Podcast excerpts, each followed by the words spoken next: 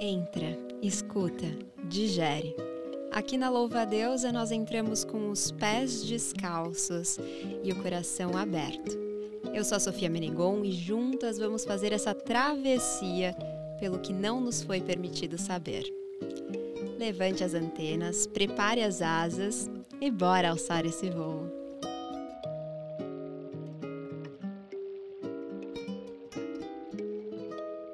Eu sou Raíssa, eu tenho 36 anos e uma filha, sou casada, hétero, cis, e tenho uma filha de um ano e oito, nove meses. Eu acho que tem, existe muito julgamento do que realmente é a libido, do que você deveria ter como libido, né? É, eu tô numa situação, eu vivo no meu momento de vida atual, ele é muito, muito intenso, mas eu estou vivendo intenso a maternidade. E por algum acaso, é, minha profissão, hoje em dia, hoje, neste momento que eu estou vivendo, é, a, é, o melhor momento da profissão que eu já vivi na minha vida. Fazendo home office, eu, meu marido. E, assim, você pensa o que é o sexo no meio da minha vida hoje, né? Quer dizer que eu deixei o sexo de lado e parei de ter vontade porque eu tenho as obrigações que eu tenho e as outras coisas que estão acontecendo hoje? No nosso caso, completamente não. A gente não deixou de lado. Mas a frequência diminuiu? Sim, diminuiu. Para a gente, o que faz diferença é conversar, porque sempre que a gente está junto, que a gente consegue o tempo que estão os dois na mesma sintonia, é muito bom e a gente sempre conversa isso. Eu acho que, inclusive, a gente começa a conversa sempre com isso. Sempre é tão bom, sempre é tão bom. A gente ainda tem tanto tesão pelo outro, a gente tem vontade. Só que às vezes é um que tem vontade e o outro que está cansado e aconteceu alguma coisa no meio do dia. Às vezes nossa filha está doente, nenhum dos dois tem cabeça para nada. E às vezes a vida acontece, então a frequência ela diminuiu horrores. A vontade às vezes de um, às vezes de outro, né? Diminuiu, mas sempre alguém tem vontade de estar de, de tá fazendo sexo, de estar tá trazendo, de estar tá junto, né? É, e isso é, tem muito a ver também com a conexão que a gente tem dentro de casa e um com o outro, porque o, o tesão, a libido, ele não vem do corpo, né? Ele vem daquilo que você está enxergando da outra pessoa, da, da admiração que você tem, da, da é a conexão que você tem com aquela pessoa. E, e no momento que você tem uma filha no meio dessas duas pessoas, é, existem ruídos que vão e vêm na cabeça dos dois. E aquilo ali precisa estar conectado. E a gente só resolve esses ruídos conversando e um puxando o outro. Você acabou de ouvir uma parte do depoimento da Raíssa. Mas no final, depois dos créditos, ela continua contando essa história pra gente. Mas agora vamos entrar mais a fundo nesse tema? Monotonia, rotina, estresse no trabalho, filhos, problemas familiares, tudo isso mexe com a gente das mais diversas formas e não seria diferente quando a gente fala sobre frequência sexual, sobre tesão também. E esse tema tem tantas nuances que a gente não pode ficar só nessa camada do como apimentar a relação. Mais do que isso, talvez aquilo que você acha que é falta de tesão, falta de libido, na verdade, talvez seja outra coisa. Ou ainda nem seja uma questão sua ou só sua. Como sempre, a nossa conversa vai ser mais profunda. Vamos juntas? Hoje, nosso estúdio está repleto de mulheres muito maravilhosas. Compondo essa mesa comigo está Laísa Camargo, que é gerontóloga, sexologista, master love coach de relacionamento e terapeuta tântrica. Seja muito bem-vinda, Laísa! Muito obrigada, Sofia. Obrigada pelo convite, pela oportunidade. Estou ansiosíssima por tudo que nós vamos falar hoje. Eba! E aqui também com a gente está a Lela Monteiro, que é psicanalista e sexóloga. É uma mulher maravilhosa. Seja muito bem-vinda. Muito obrigada, é uma honra estar aqui e que lindo, né? Esse projeto, Louva a Deus e falar de temas de uma forma profunda. É isso. Então, já que a gente vai mais fundo, eu quero saber mais de vocês. Eu quero saber no quadro o que não nos foi permitido saber. O que é que vocês descobriram mais recentemente ou na vida adulta que mudou o olhar de vocês para o mundo, Lela? Bom, que ainda em 2022 as pessoas não conseguem descobrir o que, que pode ir além, né? O que tal essa questão que tanto se fala, que é o prazer, o prazer individual, o prazer a dois, o prazer coletivo, o que é de fato para você o orgasmo? Que eu tenho descoberto que só podemos ser plenas ou plenos se a gente de fato chegar lá sem julgamento. Então, de uma forma bem resumida, orgasmo sem se julgar. Ai, que delícia! Laís, e você? O que, que não te foi permitido saber, mas que você descobriu mesmo assim? Eu acho que a descoberta mais recente, mais impactante, foi que o poder pessoal tem muito a ver com a nossa história. E é só através dessas duas coisas que a gente consegue alcançar qualquer objetivo que a gente tenha, seja na nossa vida pessoal, sexual, profissional, porque a gente consegue saber de onde a gente vem, de onde vem a nossa força e reconhecer que poder é esse né? Para a gente poder realmente alcançar os nossos orgasmos sem a gente ter essas, esses pudores que são socialmente impostos, né? Alcançar os cargos que a gente quer, é, alçar e, e, e alcançar os desafios que a gente se propõe, né? Então, conhecendo a nossa história, o nosso poder pessoal, a gente consegue chegar em qualquer lugar. Nossa, adorei, gente. Já começamos bem, então vamos falar logo sobre tesão, sobre frequência sexual. Então vamos juntas. Eu tava, né, comentei um pouquinho com vocês, né, em off, é, sobre a ideia desse episódio. Vou repetir aqui pra gente, para as nossas ouvintas acompanharem. Eu tava fazendo, na verdade, uma pesquisa sobre eu faço várias pesquisas, na verdade, gente. Nem sei às vezes sobre o que, que é. Para trazer aqui para podcast, para o Instagram da Louva a Deus e tudo mais. E aí eu me dei conta de que toda vez que há uma questão com a frequência sexual do casal, então, ah, diminuiu ou de alguma forma parece insatisfatória, e eu coloco esse parece, porque às vezes não é nem que está insatisfatória, é só porque parece que não corresponde àquilo que é esperado, sabe? Socialmente e tudo mais sempre quem vai buscar a solução, né? Quando a gente está falando em, em, casais de homens e mulheres, é sempre a mulher, né? Uh, e aí ela vai lá buscar, às vezes, em grupos, no Facebook, no Instagram, e eu entrei nesses grupos e tudo mais. E as respostas, elas sempre vão num lugar de confirmar de que ela, o problema só pode ser ela. Só pode ser alguma questão hormonal dela, só pode ser a, o anticoncepcional que ela está tomando, só pode ser alguma coisa que ela está fazendo, mas nunca se questiona qualquer outro aspecto da relação, da vida a dois, a três, enfim, quantos forem. Não existe um questionamento para além dela, sabe? E isso me deixou bastante inquieta, porque eu acho que muitas vezes é, a questão não está nem necessariamente na libido, sabe?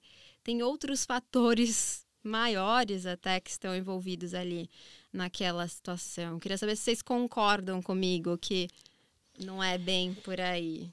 É tão importante trazer isso porque nós é, estamos falando nesse momento de uma uma questão de saúde, né? Então, quanto que muitas vezes essa mulher ela vai no ginecologista em diferentes idades da, da vida, achando que o que está de errado com os hormônios. E nós estamos numa época da ditadura da reposição hormonal, vamos dizer Sim. assim, do tal dos implantes. Parece que tudo se resolve se você repor os hormônios, e tudo bem, não tem nenhum problema em se repor o hormônio. Mas eu falo que repor o hormônio tem que se repor a dois, porque não é só a mulher, mas o homem também e olhar como que está essa afetividade, como que está esse relacionamento, porque geralmente se culmina numa relação desgastada, numa pessoa cansada. Então, uma das coisas que eu sempre vejo, ah, a mulher acabou de ter filho, não tem tesão, não vai ter mesmo. Ela né, ela está com os olhos voltados para o bebê, ela está muito cansada. Uma mulher que está entrando na menopausa, Hoje em dia a gente tem visto essa mulher entrando na menopausa, os filhos indo embora, então ninho vazio, perdendo emprego, perdendo capacidade de se recolocar no mercado. A última coisa que vai estar tá, né, no holofote dela vai ser a libido. E muitas vezes uma relação que está ali por questões é, sociais, econômicas, religiosas, mas que já acabou há muito tempo. Então, grande convite, eu também sou psicoterapeuta de casal, busquem a terapia de casal muito antes e não só por essa queixa, porque eu adorei quando você me procurou falando, ah, vamos falar de frequência sexual. Eu falei, uau, esse é o tema número um. Mais do que a traição hoje em dia, porque antigamente era a traição, é a frequência sexual descompensada, né? infelizmente parece que vem na mulher, mas eu ouso falar que os homens também estão com baixo desejo, também não estão comparecendo na frequência sexual que essas mulheres gostariam, mas as mulheres não têm coragem de denunciar e os homens se encolhem um pouco então para procurar. Nós temos então que sair dessa questão de só a medicina vai resolver, né? vai se olhar, né, vai procurar se desenvolver, é, não entre nessa questão normativa né, da sociedade, que você precisa ter tantas frequências por semana, por mês, que todo mundo precisa chegar ao orgasmo junto, né? Que mentira é essa que contaram para a humanidade, que na prática é tão longe. Então, quantos tabus para a gente quebrar e tirar esse peso das nossas costas, né? É, será que é isso mesmo que a gente está vendo? Ou você está trazendo um recorte que era da época da sua avó, uhum. né? Que está ainda é, com essa presença tão grande nos grupos. Eu vejo isso nos grupos do Facebook. Eu falo, meu Deus, né? Será que não tem nada além do que mais esse peso nos ombros de nós, mulheres? Tem também a questão que a gente nunca. As pessoas, de modo geral, não param para pensar que a sexualidade é um todo né? Uhum. Ela não está em uma idade específica, em uma fase específica, ela vem desde o momento que a gente nasce. Então essa sexualidade ela é construída, ela é desenvolvida e nós, enquanto mulheres, temos muito esse peso patriarcal de a mulher resolve, a mulher é responsável. É, a gente vê hoje um pouco mais, mais leve, eu diria, essa questão da cobrança da mulher em ter que e não poder querer um divórcio, por exemplo. Mas isso é muito sutil ainda, né? Porque a mulher é sempre responsável por salvar o relacionamento. Esse é um peso que foi colocado nas costas das mulheres. Não que isso seja de fato nossa obrigação, mas nós aprendemos assim. Né? E se a gente aprendeu assim, se as nossas mães, as nossas avós sempre ouviram essa mesma história, como é que a gente vai reproduzir diferente? Né? Como é que a gente vai se sentir confortável para levar para grupos de mulheres essa nossa questão se na maioria das vezes o que essas mulheres vão nos trazer é, olha, vai resolver, porque é você que tem que dar conta de como vai ficar esse seu relacionamento. Uhum. Sendo que tem o todo, né? A sexualidade ela é um todo, ela tem a ver com a rotina, é, é como ela, ela, trouxe, tem a ver com se você está é, numa fase de porpério, se você está com um, uma correria no, no trabalho, se esse seu parceiro ou sua parceira, parceira, a sua parceria ali não tá te dando o suporte que você precisa, não tem como você querer ter uma relação, é um conjunto, né? E aí, olhando um pouco para a parte da gerontologia, quando a gente para para estudar um pouco mais a questão dos casais mais velhos, né? Geralmente as mulheres se queixam mais da falta de desejo dos parceiros, ou da dificuldade de, de manter uma relação é, por um período de tempo um pouco maior, né? E essa resistência deles em procurar um, um auxílio médico, uhum. investigar. Quando a gente pensa em hormônio, a gente fala, ai, mulheres, né? Mulheres, é. essa. Só parece que só as mulheres têm hormo hormônios. É. Né? Exato. Homens também têm hormônios. Pasmem, é. pessoal. Homens é. também têm. Eu vou pegar esse gancho, é. então, da Laís e falar que a gente tem que olhar muito, né, para a sexualidade na terceira idade que esse homem também entra na andropausa. Né? Uhum. Né? É, então, além da menopausa, temos a andropausa. Esse homem maduro tem câncer de próstata, uhum. que leva essa questão toda. E essa mulher que vai ao médico regular, diferente muitas vezes do homem, uhum. ela tem uma disposição para a vida, não só sexual, melhor que esse homem. Às vezes esse homem tem um problema sexual, mas está muito deprimido também. Então, acho que isso é uhum. importante olhar né, essa questão do sexo na, na, terceira idade. E voltando um pouquinho no que a Laís trouxe, é da gente. Tá, nós estamos num momento de de quebrar realmente um padrão e um tabu, porque as últimas pesquisas mostram que as mulheres estão pedindo a separação. Então, assim, uhum. os homens, é, ainda de uma forma muito, vamos dizer, arcaica, é, não, não conseguem se separar. A menos que estejam super apaixonados, né, por, um, né, por uma questão extraconjugal, uhum. mas muitos homens têm uma relação extraconjugal, e eu escuto isso, né, no, no, no consultório, como sexóloga, que vamos manter a amante ali, mas não vou sair desse casamento ruim, porque uhum né? Quero uhum. continuar tendo encontro com meu netinho. Não vou dividir essa piscina ao meio. Os nossos amigos são incomuns e são exatamente Sim. nessa fala. Vou manter a amante né, durante a semana e vou manter esse casamento que não tá bom, mas a gente já sabe o que não tá bom. E então esse homem mantém esse quadro, né? E a mulher, quando ela percebe isso, quando ela percebe que ela está apaixonada por uma pessoa extra casamento, ela pede a separação. Então, isso é sensacional que muitas mulheres vêm para terapia de casal até por uma novidade, né? Se a gente for colocar historicamente, é, os homens às vezes vão procurar terapia de casal porque sabem que as mulheres já não estão mais nessa relação. E, e, às vezes esse homem já não estava, mas quando ele percebe que a mulher saiu da relação, ele volta para a relação, pede a terapia de casal e a mulher fala: eu aguentei tudo, mas agora eu vim para terapia de casal para falar que eu não quero mais. Então, isso é sensacional, né? Uma mudança enorme de paradigma. Mas é interessante como até isso também está muito ligado às construções de gênero, né?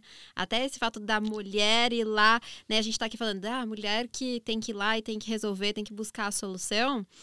E aí se, se demanda isso, inclusive na parte sexual, porque o relacionamento vira uma responsabilidade para a mulher, né? Aqui a gente está falando muito nesse lugar hétero cis normativo, mas uh, ao mesmo tempo existe toda uma proibição de que essa mulher fale sobre sexo, de que ela se sinta confortável falando sobre a sua sexualidade, inclusive de que ela toque nesse assunto que ainda é tão sensível para o parceiro dela, porque uhum. né, a masculinidade dele é colocada em xeque, né? É, de acordo com o que é construído, com o que a gente aprende desde cedo, enfim. Então eu fico pensando se também é, até esse mito de que uh, as mulheres não gostam de sexo ou de que os homens são detentores de todos os saberes sobre isso não contribuem para que haja essa incompatibilidade nas, na divisão de responsabilidades sobre a frequência sexual, Laísa. Sim, eu concordo. Até porque, é, como a gente já vem dessa criação social de que a mulher é responsável por tudo e por todos, né? É muito fácil o homem é, sair dessa posição de responsável e muitas vezes a mulher sente culpa. Culpa é uma palavra que aparece muito no feminino. Uhum. A mulher sente culpa de falar com essa parceria sobre o que ela precisa. Né? E a gente, eu bato muito nessa tecla também durante a terapia sexual com as mulheres, que é você tem que dizer o que você precisa. O outro pode até saber, mas uhum. se você não verbaliza, talvez ele ache que é imaginação? Uhum. né? Então, diga o que você precisa. Pense como que é, é diferente você chegar em casa depois de um dia cansativo de trabalho, porque hoje em dia os dois trabalham, né? Você chegar e a casa tá lá de pernas pro ar, louça na pia e o parceiro tá jogando um videogame. Ele pode ter horário de jogar o videogame. Tudo bem, né? Nossa, mas, deu até uma palpitação aqui. Mas você conseguiu visualizar a cena, né? E aí, depois que você chegou, você limpou a casa, você lavou a louça, você tomou um banho, você preparou a janta, esse parceiro vem querendo ter uma relação com você. Você pensa, cara, eu tô cansadíssima, eu já fiz tudo. Ele nem lavou a louça, né? E aí você não tem esse desejo.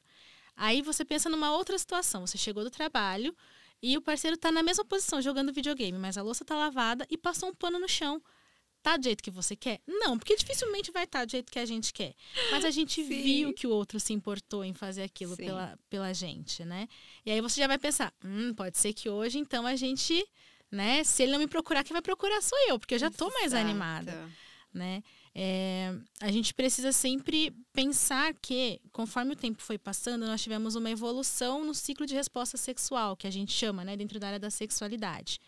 E em 2001, Basson trouxe um, um, um, modelo né, de resposta sexual feminina que inclui também essa questão do afeto, né, da parte emocional, dessa, dessa troca emocional, para que essa mulher se sinta disponível para entrar numa relação sexual, para que ela se sinta confortável. Não adianta só é, você ter um, um, estímulo físico. Se o emocional não está conectado, dificilmente esse desejo ele vai aparecer, uhum. mesmo que estimulado. Né? É, é um outro tipo de estímulo, não é só o estímulo físico. A gente tem que ir aquecendo isso ao longo do tempo. Perfeito. E Lela, a questão que a Laísa trouxe da divisão de tarefas domésticas, eu até escrevi para minha coluna em Cláudia é, sobre isso, né? Que tem algumas pesquisas que vão tratar de que quando há uma divisão mais é, igual das tarefas né, de casa, o casal acaba tendo mais relações sexuais. Então, existe uma frequência mais satisfatória para o casal. Quando não, existe uma diminuição. Eu imagino que essa seja também uma queixa muito frequente. Tá. Né? E vamos aproveitar essa, esse mesmo cenário para falar dos casais trans é, homoafetivos que a queixa é a mesma. Então, um convite para falar que também atendo é, homens que vão procurar a terapia de casal que a queixa é igualzinha. Né? Não vou transar com você porque poxa, eu fiz tudo, fiz até o jantar e o meu parceiro chegou e falou: ah, mas você não pôs o vinho na geladeira? E o outro se assombra. Estamos falando em relação de dois homens, né? Uhum. Então, é, e isso foi um recorte específico de uma terapia que eu fiz recente. Uhum. Ou, né, de um, de um casal trans é, que também, né, se a gente for olhar, a questão da transexualidade, ela, ela é bastante complexa para aquele organismo. Então, a pessoa está tomando hormônio, está fazendo uma uhum. modificação. E se o parceiro parceiro ou a parceira que tiverem ali, que às vezes está fazendo também a mesma transição, não tiver esse olhar né, para fazer juntos. Eu uhum. falo que além da divisão de tarefa, não é. Às vezes eu, eu fico um pouco assombrada, acho que é essa palavra, quando vejo os casais falaram ah, dividir isso, isso, isso, isso, aquilo. Parece que assim que tem uma tabela de divisão, fala, não, mas se não fizer isso, não vai funcionar. Como que seria a gente mudar essa tela mental e de chegar, quem chegar primeiro começa a fazer e o outro também chega e já vai fazendo junto, né? Que, então, assim, um tá fazendo a janta e o outro é, tá vendo qual que é a lista de mercado. Se um fez a comida, o outro já sabe que vai ter que lavar. Se isso ser tão natural, é, e também quebrar um pouco de paradigma. De repente pode chegar em casa, os dois não verem nada, vamos embaixo do chuveiro, vamos começar a namorar, porque também as pessoas entram numa chatice quando passam a morar juntos, né? Então assim, quando é namorado, se der a gente come, né? Então a gente vai se beijar. E aí quando vai morar na mesma casa, parece que tem que primeiro recolher a roupa do varal, né? E ficam duas pessoas chatas, né? Então o grande convite é Vamos sair desse lugar normativo social né? Porque a gente vê isso também dentro da diversidade. Uhum. É um uhum. lugar muito recorrente, né? Dentro, né? Dos casais convencionais, mas tá, estão em todas as combinações. Uhum. Então, o grande convite é Vamos falar um pouco mais dessa questão participativa, que não é de um lugar de um nem do outro, e me choca um pouco que eu vejo mesmo casais entre duas mulheres e dois homens que parece que ainda nos casais homoafetivos eles têm um modelo lá Sim. dos pais que eles vão para o heteronormativo. É. Uhum. Parece que assim ainda assume assim uh, um lugar de quem um parece que está sempre fazendo e o outro está sempre ali olhando para o teto, né, para a janela, esperando que a comida vai cair do céu pronto. Eu costumo é, falar que ainda não aconteceu do leite sair de dentro da teta da vaca e se materializar gelado no seu copo em cima da mesa. Então tem um processo gigante, né? Então pensando nisso, como que seria, né, é, o casal ser mais casal, né, em tudo na vida? Exato. E eu acho que isso tem que é é um passo até antes, né, Lela? Porque eu fico pensando aqui, né? Você falou das tabelas. Eu, eu, eu, eu, eu sou que já tive a tentativa das tabelas, né, na divisão de tarefas, porque eu falava, gente, não é possível. Se eu falo para colocar o despertador no celular, não faz. Se eu, se eu comunico, explico, a gente senta, conversa, ele entende, ele concorda mas ainda assim não executa, o que, que, é que a gente precisa fazer? Então, eu acho que isso que você disse é fundamental, mas eu também entendo que talvez é isso, é um passo. A pessoa concebeu, né? E eu acho que é por isso que quando eu estou falando, né, no meu caso, eu me relaciono com um homem cis, hétero e tal, e todo esse pacote é, fez com que ele não é, concebesse que as tarefas de casa são tarefas dele também. Uhum. Então eu percebo que é um processo que às vezes ele é lento, assim, sabe? E que a gente possa que as próximas gerações, né, de pessoas todas, né, venham com isso, esse entendido que, bom, se eu moro naquele espaço, então as responsabilidades daquele espaço também são minhas. Mas quando a gente já vem com esse, esse já veio esse, tá faltando esse chip, uhum. né, esse drive. Então, eu sinto que é isso, é um processo. A gente tentou a tabela, mas não funcionou não. Aí a gente teve que, enfim, a gente até, até agora a gente está tentando, viu, gente? Ainda não... Eu vou falar que tem algumas sugestões. Eu ah, acho que então tem já uma, e conta. Eu acho que tem uma questão aí da gente trabalhar desde as crianças com a questão da educação e da educação sexual. Sim. Né? Uhum. A gente falar de, de gêneros e, e, e falar de espaços compartilhados, né? De trazer uma nova, quando a gente fala, é, chega de, de violência, uma comunicação não violenta, é, chega de racismo, chega de preconceito, a gente também atinge esse lugar, mas eu acho que sim, para as novas gerações, que já está começando esse movimento, mas eu acho que passa por aí. E aí um convite é, todo mundo, quando vai morar junto, né? Faça algumas sessões de terapia de casal, porque é importante impressionante. As pessoas sabem, mas quando tem alguém de fora ali mediando, facilitando, a pessoa fala: "Nossa, é mesmo". E aí porque a gente faz uns combinados até a próxima sessão.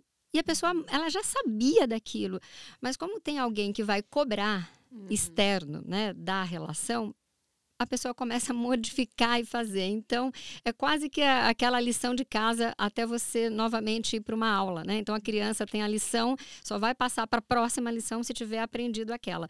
Infelizmente, os casais também, eu acho que devem se, se presentear com esse momento para ter uma escuta melhor do que o outro demanda, né? E do que aquela relação necessita. Exato, eu concordo plenamente, Lela, plenamente, porque Uh, quando a gente consegue ter uma pessoa mediando, fica muito mais fácil de um não colocar a culpa e o peso no outro, né? Porque é aquela história, a culpa é minha, eu ponho em quem eu quiser, né? É, recentemente uma moça me procurou comentando que ela queria iniciar uma terapia de casal porque ela vai se casar. Eu falei, esse Caramba. é o passo, é exatamente isso, vocês se entendendo, entendendo como, qual é a linguagem de cada um de vocês, porque são dois mundos diferentes ocupando o mesmo espaço. Né? E o que é óbvio para mim não é óbvio para o outro. É, o que eu aprendi sobre é, quais são as minhas obrigações, quais são as obrigações da minha parceria, não é o que você aprendeu. Então a gente vai ter que sentar, organizar, colocar isso em tarefas, né? Ter alguém que cobra essas tarefinhas nas próximas sessões, porque assim fica muito mais prático. Né? Quando a gente é, às vezes revisita esses pacientes depois de um tempo que retornam para a terapia de casal, é muito comum, acredito que você também escute, Lela, é, falar assim, não, eu lembrei quando você me disse, ah, tenta fazer dessa maneira para ver se você consegue agradá-la, né? Porque o tanque de amor de cada um é de uma forma diferente, é. né? E esses exercícios, por mais que na hora fiquem muito claros, eles precisam ser revisitados ao longo dos anos. Né? É uma coisa que a gente vai esquecendo porque vira rotina. E quando entra na rotina, a gente volta a ter os mesmos problemas de antes, a gente não revisitar esses exercícios. Então, é, é um, uma dica de ouro essa. De façam terapia de casal antes de irem morar juntos, antes de se casarem. E depois que estão casados há um tempo também. Eu estou tendo um orgasmo aqui só de ouvir isso. A gente fica tão feliz, né? De ver isso vindo de várias fontes, em vários lugares. Porque às vezes eu fico tão chocada, é, as pessoas gastam uma fortuna né, no casamento. Assim, meu Deus, assim, aqueles casamentos uhum. é, caríssimos. Sim. E eu falo, faz algumas sessões, assim. Às vezes a pessoa tem que fazer a noiva com a sogra, né? O, ah. né? o genro com a, né? com a sogra. é, de repente, algumas sessões você com o seu noivo, porque é o que a Lazy falou, é alinhar a expectativa, né? Porque é lindo quando a gente cada, mora cada um numa casa. Pera, a gente vai morar na mesma casa, as pessoas estão tão preocupadas. Qual que vai ser a cerimoniarista, a florista, onde vai ter o casamento? Gastam um absurdo. E eu falo, olha, gasta um pouquinho menos e façam a sessão. Mas ainda eu vejo que as pessoas têm medo. Ai, se eu for na terapia, a gente já vai separar antes de casar. Mas não é melhor separar antes de casar? Ah, é. Ou se ajustar, não é? Eu adoro Sim. esse medo, né? Você já tem uma expectativa, então, de que, que vai separar. que não estão dando certo, é, né? Então, só tá, não quer ver só. Isso, é. então como que seria importante? Não, mas eu já não gosto da minha sogra já antes. Então não casa com a pessoa, porque você vai sim casar com a família do outro também. Então você não gosta da sua sogra, começa a gostar. É importante, está no pacote, sim, gostar das sogras, porque se você tratar bem né, a, a esposa do seu marido, da sua mulher, do seu companheiro, da sua companheira, você vai ter uma vida mais leve. E a gente passa pela inteligência emocional, Isso, né? Isso, sogra. Não é? E eu acho que é um bom presente, é um bom presente isso, ter estar na lista de casamento, algumas Com sessões certeza. de terapia, de coaching para a sogra, para o sogro, para os noivos, não é? Porque, e assim... Já tem meu voto. Eu achei ele maravilhoso, é, porque assim, tem sogras maravilhosas, mas tem sogras que precisam de terapia, que precisa soltar o marido, né? Precisa liberar. O filho, né? É, é exatamente, soltar o filho e liberar o marido para é. noiva, né? É, eu vi exatamente. outro dia um recorte no Facebook, acho que foi Instagram, que eu fiquei tão chocada, que era a, a sogra querendo que a foto principal do álbum fosse os três. Então, noiva, noiva e a sogra, assim... Falei, meu Deus, não é o momento da sogra, esse é o momento dos noivos, né? E tem filho que não consegue sair de casa. Na terapia a gente fala, você saiu da sua casa para formar uma outra família. A sua família de origem você vai honrar, mas agora, a partir de agora, é outra história, né? Então é tão importante isso, assim, da, da terapia de casal que está lá para agregar, para ajudar. É, muitas vezes vem temas que são ácidos, mas que a gente vai ali ponderando, mediando. Então, é coloquem aí na sua listinha, já no checklist, né? Quando vem o wedding, coloca lá algumas sessões de terapia, até para você ver se é isso mesmo que você quer. Exato. Até para entender que a, o casamento é o primeiro filho do casal, né? Então, se a gente pensa em um casal que quer se unir, depois ter filhos das N possibilidades que existem, adotando, gerando, enfim. Você tem que entender que você tem que criar primeiro aquela relação, aquele uhum. ambiente, senão você vai ter gêmeos para cuidar. Muito bom. E aí vai ser um trabalho muito maior que, que pode ser que saia do controle, né? Então, Coloquem no checklist, padrinhos, coloquem aí como presente pro casal. Adorei! Porque vale a pena, vale a pena. Na listinha, né? Eles fazem Sim. aqueles sites que você, né, compra simbolicamente alguma coisa. Coloca uhum. lá, sessões de terapia em casal. Já tá Sim. aí a dica, né, gente? Maravilhoso. Vocês sabem que eu, eu, logo no início do meu relacionamento, a gente fez terapia um casal e agora a gente voltou a fazer também. E acho que é isso, de tempos em tempos, como você disse, Laís, a gente tem que ir revisitando. E, e não é porque isso, tem né? problema, né? Porque quer se melhorar, porque se gosta. E tem problema é, também. É, né? não, mas, não, mas sabe que eu, eu vejo? Eu, eu convido os casais a fazerem, mesmo estando bem. bem. Porque sabe, sabe o que eu fico. É, eu, eu afirma essa tecla, venha mesmo estando bem, porque às vezes eu vou tendo casal de segunda-feira, é muito interessante. Teve feriado, vai ter feriado, tá. a pessoa viajou, fala, ah, tudo ótimo, foi ótimo, tá. Eu fico esperando lá, só quantos segundos daqui a pouco vai estar tá tudo ótimo. Aí então, ah, viajaram, então, ah, transamos, transamos, funcionou. Ah, quantas vezes? Uma vez uma semana. Tá péssimo. Então, a relação não tá. Aí daqui a pouquinho vai indo, já começa a vir. Então, eu fico só vendo quando tá tudo bem. Aham, uhum, é difícil a vida, tá tudo bem, senão a gente não teria, não estaríamos mais nessa existência, né? A gente está perfeito com quem a gente está todo dia.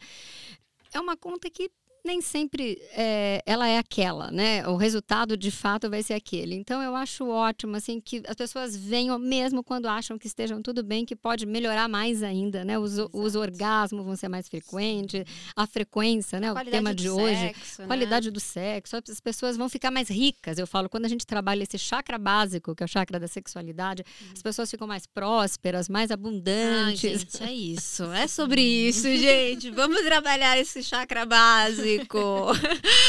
Mas é a mesma coisa, né? Você diz, né? Uma vez, isso não deve tá bom. Eu fico pensando, é, primeiro, são duas questões que eu vou fazer em uma, na verdade.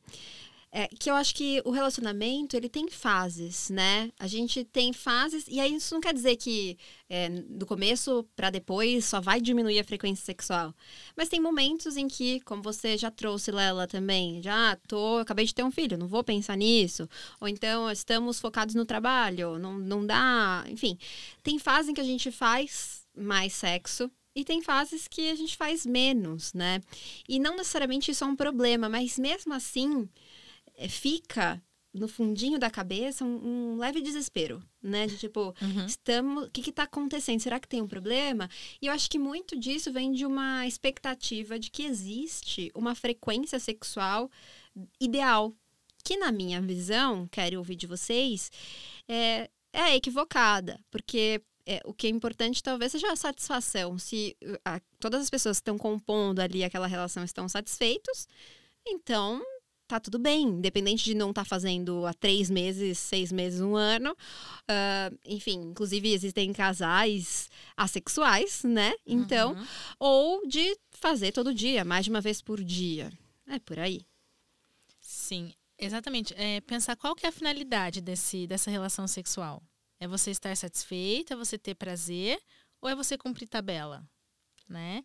Porque não adianta pensar só no, no, no, sexo por sexo se você não levar em consideração as outras coisas. Se você está interessado em entrar naquela relação, como é que está a questão afetiva, se o afeto é importante para você. Porque muitas vezes é muito mais gostoso, muito mais prazeroso você ter aquele flerte, né? você ter aquele momento de sedução, fazer um jantar gostoso, tomar um vinho e assistir um filminho na Netflix e dormir, do que você chegar e e focar numa relação sexual sem estar com vontade. Né? Então, é, isso é muito algo que a gente cria realmente, né? de acordo com o que a gente acredita que é socialmente esperado e o que a gente ouve, né, dos outros casais. Sempre tem amigos é. que contam histórias maravilhosas de frequências absurdas de relações que e nem sempre tem a qualidade. Né? Muitas são mentiras e muitas vezes não tem a qualidade que uma relação que, né, às vezes é uma vez na semana, uma vez a cada duas semanas tem. Uhum. Então, eu acredito que o problema comece quando aquela relação tem uma baixa frequência e isso te incomoda, incomoda um dos dois ou ambos. Se não tem incômodo para o casal, não, tem, não temos um problema. Não temos que criar um problema em cima disso, né? Pensando em qual que é o nosso intuito. É sentir prazer, é ter uma conexão melhor, emocional, né? Ou é só fazer sexo para dizer que estamos, que estamos transando? E aí eu fico pensando nessa questão da monogamia, né? Que a gente, eu tenho visto muito essa questão de muitos casais monogâmicos é, questionando a frequência sexual. E uma resposta de né, colegas de vocês tudo mais dizendo sobre a monogamia, que talvez essa configuração ela acabe fazendo com que a gente realmente tenha menos frequência sexual, porque enfim, estamos ali sempre com aquela mesma pessoa. Ai, convenhamos, convenhamos que, assim, é, o desejo por outras pessoas existe. Às vezes só realmente tá cansado. Pelo menos falando da minha experiência pessoal, às vezes só não quero fazer com ele. Mas, assim, não. adoraria se fosse outra pessoa, estivesse aqui, na mesma hora estaria prontíssima para isso, enfim. Mas eu queria saber é, se vocês acham que é isso, assim, que se ah, a não monogamia é, seria a solução para essa frequência sexual estar satisfatória. Vamos trazer um pouco a psicanálise aqui, né, onde a gente fala o que, que é esse desejo, amor e gozo, né? O que, que é esse gozo que é além do orgasmo.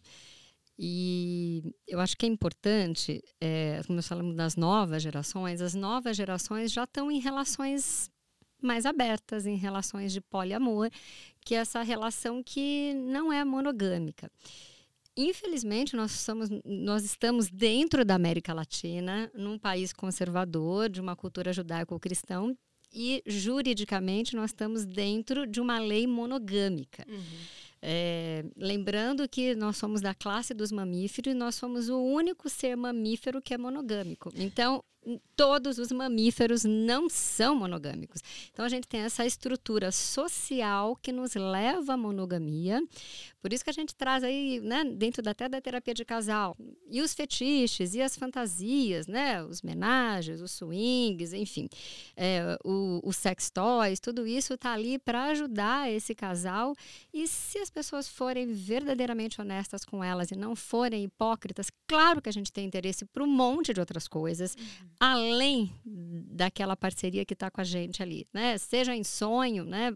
Freud falava isso, né? Quando a gente dorme, o inconsciente está ali para você sonhar com quem você quiser. E eu falo como terapeuta de casal que dentro da sua cabeça só você sabe o que passa. E às vezes nem, nem a gente sabe o que passa dentro da cabeça, né? Que está tão uhum.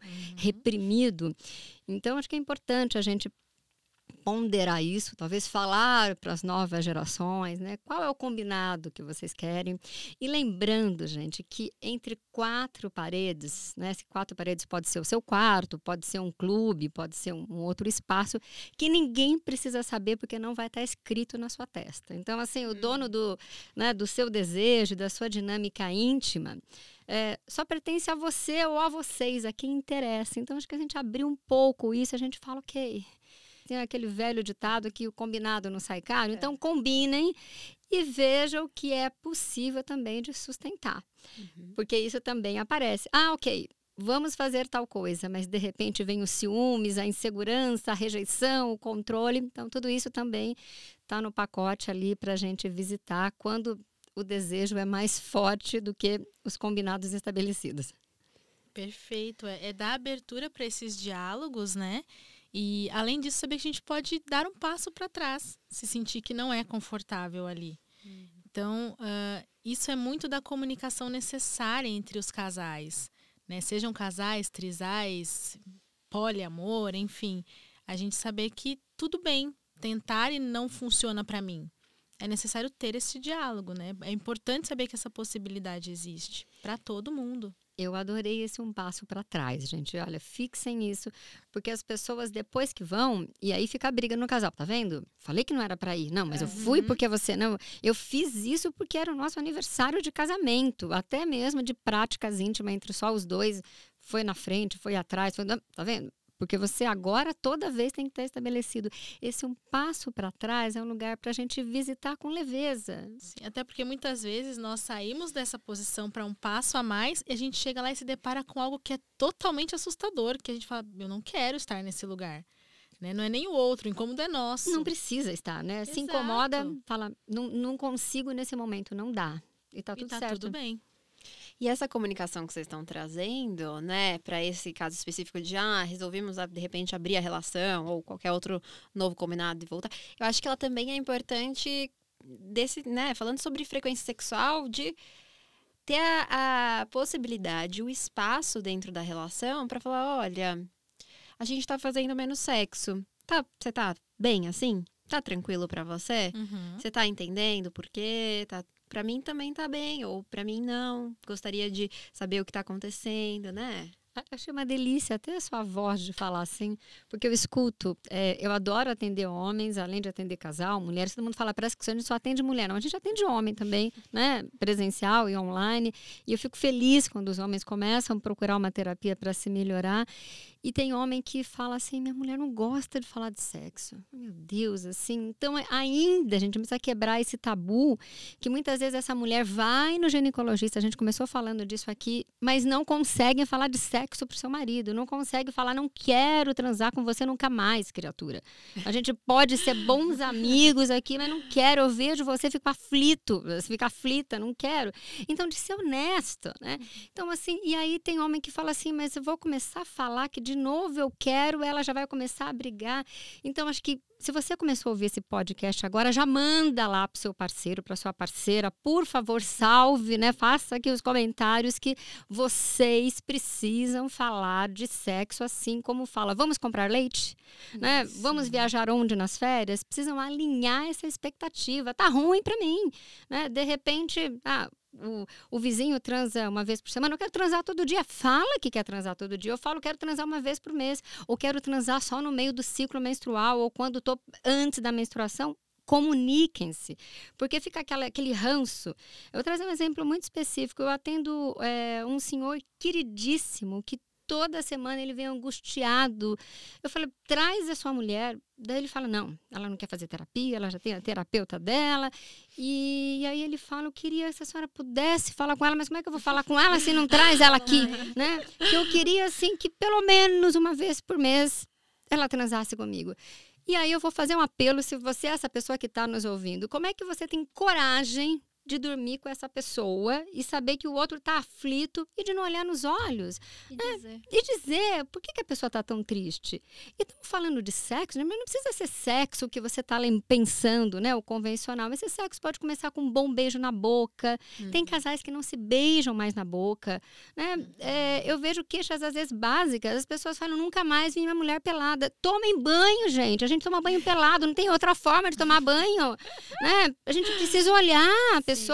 Durmam pelo menos, sei lá, uma vez por mês. Quem dera todo dia, sem calcinha e sem cueca. Faz bem, né? Ventila essa região. Isso é uma, uma indicação ginecológica e urológica. É saúde. Não estamos falando de outra coisa não. Então são pequenas coisas na vida, assim, andem de mão dada, né? Mande uma mensagem é, acalorada para o outro lá. Então isso é compromisso de amor. Tô com a pessoa todo dia e não valido necessidade básica do outro. Ah, não, porque eu não gosto de sexo. Mas de repente tem alguém que está do meu lado que não só gosta, mas precisa, né? Sim. Precisa para o dia a dia, para o seu sistema orgânico funcionar bem. Então acho que fica esse apelo aí que você fica com tanto mimimi, não gosto, não quero, já foi da idade, e aquele, aquela linguagem comum que assim, ah, depois de uma idade os casais nem, não transam. Que mentira é essa que você comprou? Isso é da época dos nossos avós. Os casais hoje em dia mais velhos, sim, transam, separam mais velhos. Tem muita gente que fica viúva, que depois fala, uau, agora eu descobri o vibra- vibrador. Uhum. Senhorinhas de 60, 70, 80 a mais que tiveram os melhores gozos, né? Com 80 anos, gente. Então é isso que vocês estão ouvindo. Enquanto a gente tem suspiro de vida, se convida a ter vida com plenitude, porque vida e plenitude é a gente poder transar quando a gente quiser e ter os orgasmos, né? Das melhores formas. Então, assim, se deem esse presente e saiam dessa autorrepressão, esse julgamento que não leva a nada. Ai, perfeita. Essa fala foi maravilhosa. Foi gostoso de ouvir. Foi orgástica essa fala. Porque é isso, né? É, muitas vezes a gente compra essa ideia e se você comprou, devolve. Porque tá totalmente errada. É, Tá com defeito. tá com defeito, não é assim, né? E sair da caixinha mesmo, né? Visitar o, o que, que é o sexo para você, quais são as possibilidades, porque não existe o orgasmo, existem os possíveis tipos de orgasmos. Nosso corpo inteiro é orgástico, né? A gente tem cinco sentidos que são os que a gente mais usa: visão, tato, olfato, paladar, audição, que a gente não estimula para esse orgasmo. Né? Então, às vezes, você não precisa ter uma relação inicial, uma relação ali com, com, com o intuito de terminar com uma penetração, mas não, você vai lá e fala uma, uma fala macia no ouvido da sua parceria. Você já vai estar estimulando um sentido, né? Já vai, já vai estar é, movimentando ali um- um- uma energia sexual diferente. Então, sair da caixinha, sair do convencional. Por que, que você não gosta? Por que, que você acha que não gosta desse sexo? O que é esse sexo? Como ele é para você? Já tentou experimentar ele de outras formas, de outras maneiras? E parece que a gente, acho que isso também que você está dizendo, vocês estão dizendo, acho que coincide muito com uma questão que é os casais parece que depois de um tempo, é, eu vou falar se acomodar, mas não é exatamente isso, mas é também. Mas é como se houvesse um, a gente se acostumou. Então, Uhum. eu fiz, eu já usei toda a energia que eu tinha para conquistar essa pessoa, pra gente firmar um relacionamento. E agora ela é como se ela já tivesse fadada a estar comigo para sempre. Então eu não Uhum. preciso fazer mais nada, né? É, isso não é dito, talvez não seja tão consciente, mas eu observo que está presente, assim. E aí a gente deixa de fazer esses pequenos gestos, de fazer, né? De movimentar de alguma maneira a relação, de é, propor essas conversas, propor uma coisa diferente. Inclusive, isso acaba indo pro sexo. Eu acho que é algo que diminui a frequência sexual ou que, no mínimo, torna insatisfatório, que é fazer sempre do mesmo jeito. Tem um jeito para começar, no meio, e como termina, e como goza, e como não goza, e você né? Eu acho que isso também é uma das coisas que diminui a frequência sexual. Né? Olha, é tão importante isso que você trouxe, porque assim é. Eu já fui de uma rádio grande, tô, tô numa outra, mas assim, rádios de origem AM que estão FM, e quando a gente fala, é, principalmente para uma rádio AM, a gente vê muito esse lugar de mulheres é, muito simples que têm o desejo preservado, mas elas falam: ah, meu Deus, eu queria fazer, mas de um jeito diferente, né? Faço a vida inteira daquele jeito e às vezes aquele jeito que não é bom anatomicamente para ela, que às vezes ela não é que ela Imagina, o orgasmo seria lindo, ela sente dor. Yes. Então, assim, ela não gosta porque sente dor. E para a gente falar em orgasmo e frequência sexual, acho que vale, gente, a gente lembrar e trazer isso para todas as camadas sociais, que nós, mulheres, precisamos de gel. Gel, gente, é uma coisa básica. Eu fico doida na campanha do Outubro Rosa quando falam os lencinhos. Eu falo malditos lenços. Vamos falar de gel no Outubro Rosa. Eu quero fazer uma campanha disso, gel para todas as mulheres, porque a mulher na menopausa tem um ressecamento, tratamento em câncer tem ressecamento, é, pós-gravidez tem ressecamento. Então, se a gente for olhar a nossa vida madura, a gente tem muitos períodos que a gente não lubrifica mesmo tendo desejo. Então, eu estou falando para essas mulheres que fogem é, desse lugar, diminui essa frequência, porque precisa pelo menos de um meio para que esse lugar seja mais agradável. E às vezes, nos postos de saúde, numa consulta ginecológica, ah, tá tudo bem o exame aqui. Alguém te perguntou se você já comprou um gelzinho, o mais barato que tiver ali na farmácia, ou ir no posto de saúde e pedir um gel, né? E deixar do lado. Não tenha vergonha, gente, de você ter o gel e falar: peraí, tá tudo gostoso, mas vou, né? Vamos pôr um gelzinho que vai escorregar, vai ficar mais gostoso ainda para os dois. Lembrando que as relações entre homens, elas tem que ter gel, né? Muitas vezes as ISTs começam aí principalmente na sauna, porque ninguém vai andar com vidrinho de gel na, na sauna, né? Então deveria ter os potes de gel na, na sauna, fica aí o apelo tipo, para os donos. Álcool em gel, né? Coloca o é, lubrificante. Né? Isso, sem o álcool, viu, gente? sem o álcool, obviamente. o gel, mas é, Teve gente que fez isso na pandemia. Passou álcool e gel achando que podia substituir o gel. Ai, não, gente. É gel à base de água ou de silicone. Arde, senão gente. vai arder. Vai Pelo arder. amor. Então, acho que é, é coisas que às vezes a gente não fala, que às vezes as pessoas não sabem, né? E eu acho que vale o apelo porque prazer é para todas as classes sociais, né? É para todos os níveis culturais, educacionais. E quanto mais a gente falar em prazer em todas as idades, mais a gente vai ajudar a sociedade como um todo. Ah, é. Que a gente que tem prazer é, é, faz as coisas, acho que com né, mais direitinho, né, gente? Sim. Vamos combinar. A gente vive a vida de uma forma mais leve, mais Diferente. gostosa, né?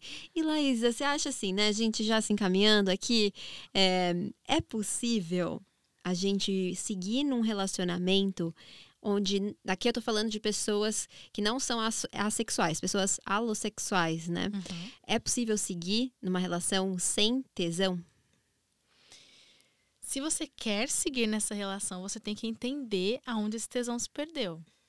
Porque eu acredito que não existe nada mais triste do que você estar num relacionamento sem sentir prazer em estar ali. Porque tesão é, tesão é tudo. Tesão é você comer uma comida gostosa, Tesão é você ter uma boa companhia, uma boa conversa, não só um bom sexo. Agora, se você não tem tesão em nada, nem na companhia daquela pessoa, como é que você vai conseguir manter um relacionamento com ela? Então, se existe a possibilidade, existe o desejo de estar na relação com aquela ou com aquelas pessoas, procure entender aonde o tesão se perdeu e como reencontrá-lo, se é que você deseja.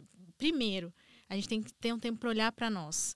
E aí, é, querendo tirar o peso da culpa das mulheres de terem que salvar os relacionamentos, essa não é a nossa obrigação. Relação é composta por mais de uma pessoa uhum. e é função de quem está na relação procurar resolver, e não de uma pessoa só. Mas a gente sempre tem que lembrar de olhar primeiro para a gente. Eu estou tendo meu tempo de lazer, eu tenho o meu, o meu autocuidado, eu sei como eu sinto prazer, como eu gosto disso. Porque se eu me conheço, fica muito mais fácil eu poder explicar para essa pessoa com quem eu estou me relacionando, ou para essas pessoas, como a gente faz para poder reencontrar o nosso tesão. por que foi que você se interessou por entrar nessa relação? Em que momento que essa pessoa te despertou essa, essa vontade de querer estar junto? Foi quando ela te chamou para para ir num cinema? Foi quando ela pegou na sua mão? Foi quando quando foi que isso aconteceu, né?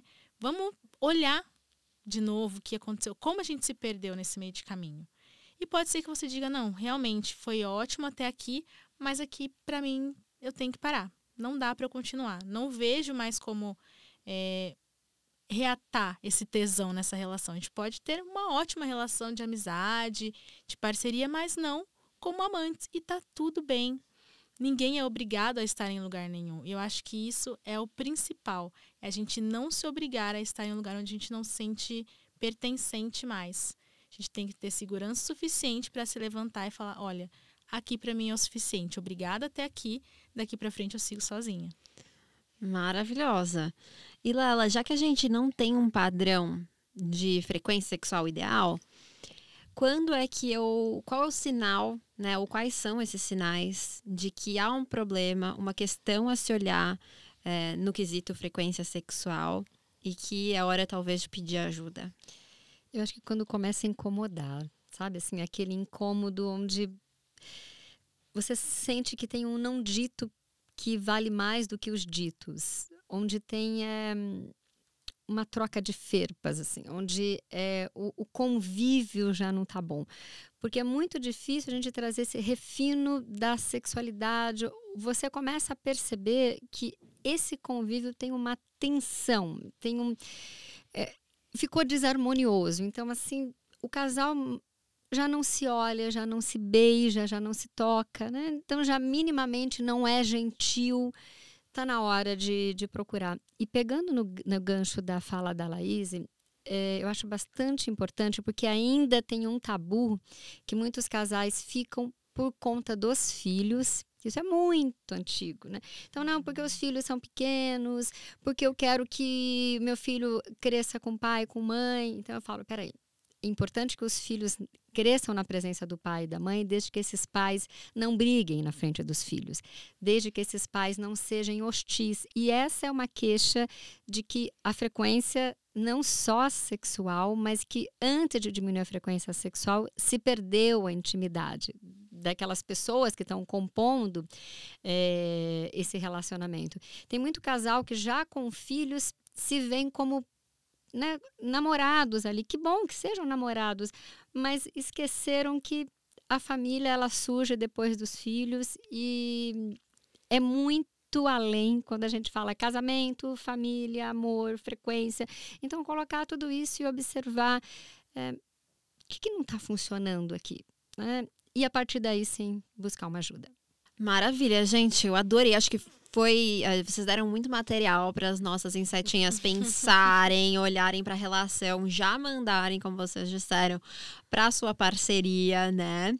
Mas agora eu quero convidar vocês para jogar a braba, para falar e sair correndo, falar uma verdade que tá engasgada. Então vamos pro joga pro universo. Então, começar com Laísa. Me conta, qual que é aquela verdade que tá engasgada? Joga, joga pro universo. O tesão ele pode ser reconstruído e reencontrado, contanto que as pessoas estejam dispostas a fazer isso e cada um comece consigo. Hum, gostei. É um ótimo pra gente jogar pro universo. E você, Lela? Eu vou falar para jogar pro universo toda a culpa e todo o julgamento. Ai, sim, já deu, né? A gente carrega muitas culpas e realmente se tem uma coisa boa pra gente jogar para não pegar mais de volta, é a culpa. Eu só sei que eu não me sinto nem um pouco culpada de ter conversado com vocês e ter me deliciado nessa conversa. Acho que foi é, muito, além de hum, muito informativa, muito prazerosa para mim. Vocês são maravilhosos. Foi uma delícia conversar com vocês. Muito obrigada por terem topado. E eu vou pedir para vocês me deixarem os arrobas, Lela. Lela H Monteiro Oficial lá no Instagram, Lela Monteiro em todas as redes sociais e através aqui da produção e do Louva a Deus, vocês podem mandar os envios é, que a Sofia vai encaminhar, né? Uma honra estar aqui, gratidão. Obrigada, Lela. E você, Laísa, fala seu arroba para as nossas insetinhas voarem até você. Meu arroba está como arroba laísa.sexóloga no Instagram. Lá no Instagram tem o link para WhatsApp, para e-mails, para a gente poder conversar, manter as conversas. É, é sempre muito bom poder ter esses momentos de troca. Então, quero já aproveitar para te agradecer muito mais uma vez, Sofia, agradecer a Lela por estar aqui também nessa, nessa troca tão gostosa. Foi uma honra, não só um prazer, mas uma honra estar aqui. E eu fico à disposição para caso as insetinhas estejam, tenham dúvidas, né? Queiram ter alguma troca, eu estou à disposição para a gente conversar. Maravilhosas! Nossa, eu amei. Mas ó, não vai embora não, depois dos créditos tem mais desse depoimento muito legal e muito importante da Raíssa. Então, fica até o final. E eu desejo que você consiga tirar a carga de manter a saúde dos relacionamentos sozinha das suas costas. Que você consiga compartilhar com a sua ou as suas parcerias aquilo que te machuca. E claro, te desejo muito, muito tesão, não só pelo sexo, mas também pela vida. Agora a gente fica com mais um trechinho da Raíssa e eu te vejo no próximo episódio.